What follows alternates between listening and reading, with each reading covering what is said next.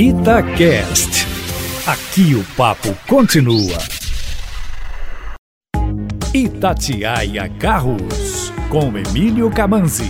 Emílio Camanzi, eu fico impressionado. Mesmo com a crise, as montadoras não param de trazer novidades para o mercado brasileiro. Dessa vez, tem um SUV aventureiro, não é isso? Boa tarde para você. Boa tarde, Júnior, e a todos os ouvintes da Itatiaia. Pessoal, Hoje tem notícia para quem é fã da marca Honda. Ela lançou esta semana a linha 2021 do aventureiro WRV, o SUV derivado do Honda Fit. Não teve grandes modificações visuais, mas ganhou uma nova versão de entrada, a LX. E os preços agora vão de R$ 83.400 dessa versão, passando pelos R$ 91.300 da EX e chegam aos 94.700 da ELX, a topo de linha.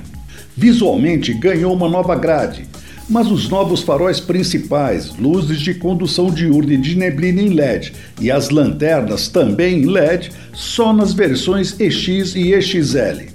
E na traseira, um novo para-choque maior que finalmente protege também o porta-malas foi outra modificação. A boa notícia é que toda a linha agora vem com os controles de tração, estabilidade e auxiliar de partida e rampa.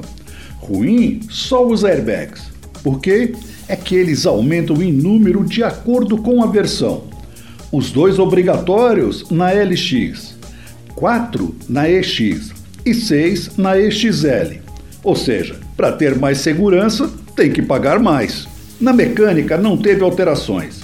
Todas as versões têm o mesmo motor 1.5 de poucos 116 cavalos e 15,3 kg de torque quando abastecido com etanol, ligado a um câmbio automático tipo CBT que não lhe dão um desempenho dos mais brilhantes. Porém, o WRV, com uma suspensão mais alta e robusta do que a do Fit, continua sendo uma opção melhor para enfrentar nossas belas ruas cheias de buracos e lombadas os novos modelos vão estar disponíveis nas concessionárias a partir do começo de outubro. Emílio, mais informações lá no seu site? Isso, Júnior, carroscomcamanzi.com.br. Um abraço a todos.